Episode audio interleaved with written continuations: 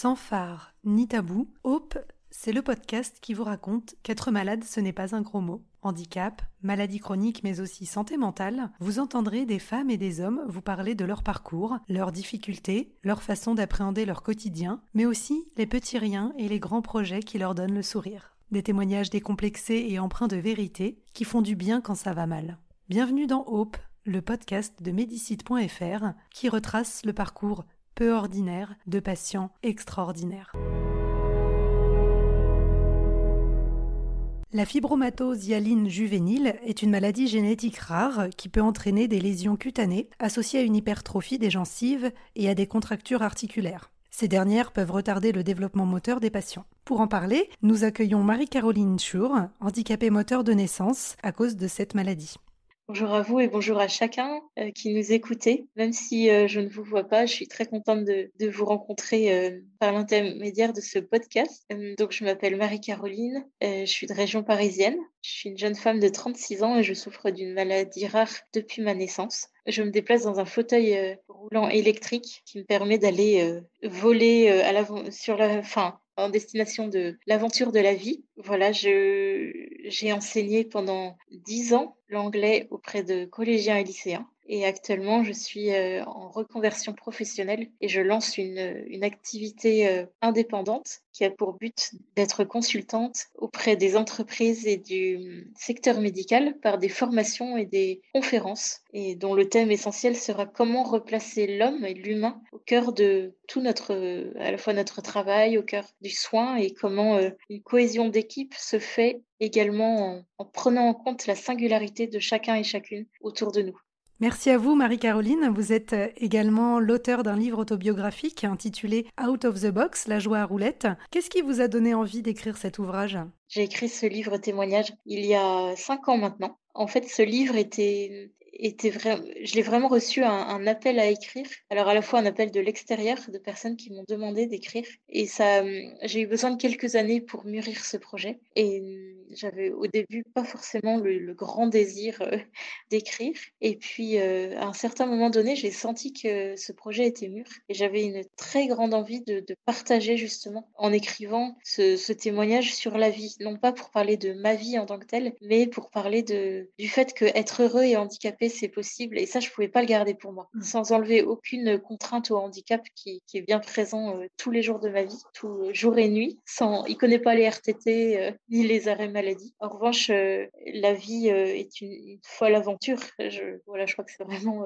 la chose la plus qui a, le plus de mystère aujourd'hui moi. Alors, si vous entendez du bruit, c'est normal. J'ai un lapin qui fait du bruit à côté de moi. Vous voyez, on est dans la vie et, donc quand, quand j'ai vraiment senti que c'était que c'était le bon moment pour moi, j'ai pris ma plume et j'ai vraiment déversé tout ce que mon cœur euh, avait envie d'écrire. Et, ce titre Out of the Box, c'était vraiment pour, euh, donc ça veut dire littéralement hors de la boîte, hors du cadre, euh, simplement pour, pour dire que notre vie peut parfois être très cadrée comme une boîte, que dedans on y met plein de choses, à la fois des choses lumineuses, à la fois des choses plus sombres, mais que finalement quand on ouvre le couvercle d'une boîte, et on peut en faire l'expérience au quotidien euh, chez nous, eh bien, il suffit d'entrouvrir un tout petit peu le couvercle que la lumière rentre. Et donc, j'avais vraiment envie de faire passer ce message que euh, ce qui est sombre, c'est-à-dire ce qui est difficile dans ma vie, les épreuves de la maladie, entre autres, si je laissais le couvercle s'entrouvrir et que je laissais un petit peu de lumière passer, finalement, cette épreuve devenait euh, possible à vivre. Ça enlève pas sa difficulté, mais ça devient possible parce que je suis plus seule et que je le mmh. vis avec d'autres. Et voilà. Ce livre est un peu comme, en fait, comme un, tableau, j'aurais envie de dire, puisque chaque chapitre est intitulé par une couleur différente. et finalement, chaque couleur dans un tableau chaque couleur est importante, y compris les couleurs sombres. C'est comme euh, sous un arbre, vous êtes à l'ombre, mais s'il y a l'ombre, c'est parce qu'il y, a le soleil derrière. derrière. un nuage, il y a toujours un soleil, c'est pareil. Ce livre, j'avais un petit peu envie de dessiner un tableau, le tableau euh, de la vie, de ma vie, mais de la vie, du bonheur possible dans la vie malgré la maladie, sans pitié, sans angélisme non plus, euh, sans sous-estimer les difficultés de la maladie, mais simplement en disant que c'était, elles ont été et elles sont encore pour moi un tremplin pour euh, rebondir euh, dans ce que la vie m'offre au quotidien.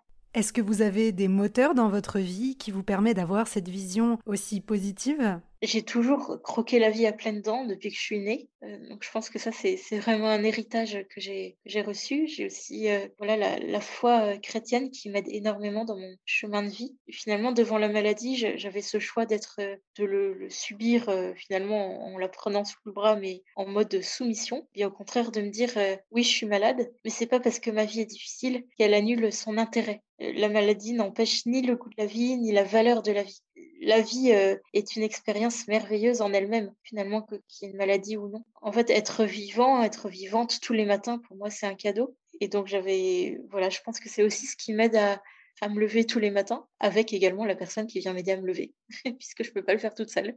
Vous avez également été porte-parole de la nuit du handicap.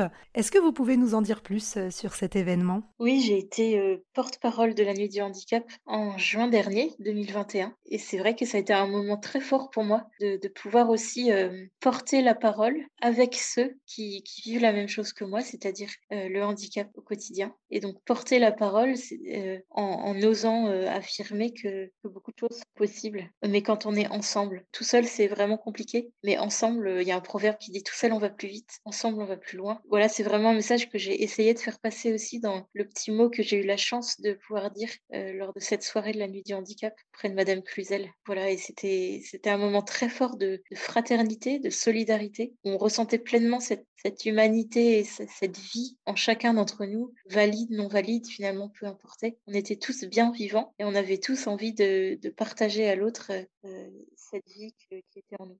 C'est aussi un message que vous avez envie de transmettre dans votre nouvelle vie professionnelle? Oui, tout à fait. J'ai arrêté l'enseignement pour euh, que j'ai beaucoup aimé, mais simplement aujourd'hui, je ressens vraiment euh, ce besoin, cet appel de, transmettre, de continuer d'être dans la transmission, simplement d'être dans la transmission de, quelque chose qui, est peut-être plus profond, quelque chose qui me tient encore plus à cœur, même si je suis passionnée par les langues étrangères, mais de, voilà, de, partager ce goût de la vie et ce, cette valeur de la vie qui, qui en elle-même est toujours euh, belle, et d'insister sur le fait que chaque personne humaine est belle dans sa propre singularité, qu'elle est invitée à découvrir par elle-même et par le regard des autres. Et donc c'est ce que je vais essayer de faire avec mon auto-entreprise qui s'appelle Envole-moi auprès des, des, entreprises et auprès du secteur médical. Également de continuer de, de témoigner dans les écoles et de sensibiliser au handicap auprès des jeunes. Est-ce que vous avez un message en particulier à faire passer au grand public et à la société en général? Un, de mes messages que j'aimerais faire passer, c'est voilà, ne, faites pas pour nous, mais faites avec nous. Lorsque des choses sont, sont décidées, lorsque des lois sont votées pour nous,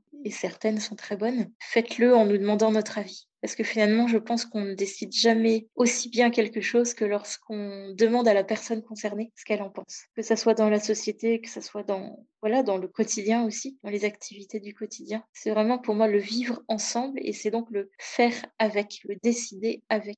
Décider qu'on n'agit pas pour les personnes handicapées, mais décider qu'on va oser leur laisser une parole et oser écouter leur voix et qu'elle a autant de légitimité que la nôtre. Est-ce que vous auriez des conseils à donner aux jeunes en situation de handicap qui peuvent parfois traverser des périodes sombres? Qu'est-ce que vous auriez envie de leur dire? Alors j'aurais envie de leur dire que traverser des périodes sombres, c'est tout à fait normal. Euh, ça m'est arrivé, ça peut encore m'arriver. Euh, je, pense que dans toute vie euh, qui est traversée par la souffrance, les périodes sombres euh, précèdent des périodes lumineuses et que finalement ça fait partie de toute vie humaine et que hum, le handicap reste une contrainte permanente. Ce que j'aurais envie de dire, c'est vraiment de ne pas rester seul, de s'entourer, de s'entourer de personnes bienveillantes et aimantes la personne va se sentir pleinement aimée pour ce qu'elle est et non pas pour ce qu'elle fait, mais vraiment pour ce qu'elle est. Et je pense que quand, quand, notre, quand la beauté de notre personne est révélée et se laisse révéler par d'autres personnes et qu'on est entouré de bienveillance, finalement, le handicap est, devient beaucoup moins lourd à porter. Se laisser entourer, se laisser aimer par des personnes euh, qui, qui, ne voient pas que le handicap, mais qui voient la richesse de la personne derrière, le fauteuil roulant. Et c'est vraiment un message que j'ai envie de faire passer euh, voilà, aux jeunes, mais aussi à,